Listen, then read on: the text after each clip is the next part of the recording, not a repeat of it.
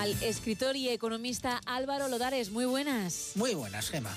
Habitualmente hay algunos que hablan de inestabilidad gubernamental, pero la verdad es que no se ve tal cosa.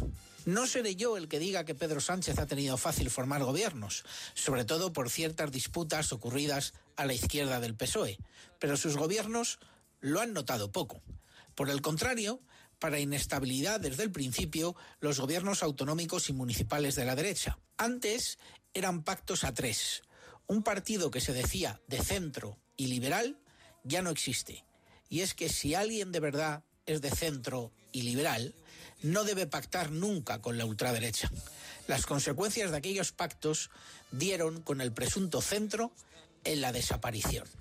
Y ahora tenemos de plena actualidad lo que está ocurriendo en Baleares con la ultraderecha, donde se ha echado a los diputados del grupo, empezando por la que era líder insular del partido y siguiendo por el presidente del Parlamento, conocido antivacunas, bebelejías y negador de todas las evidencias científicas y sociales que niega la ultraderecha.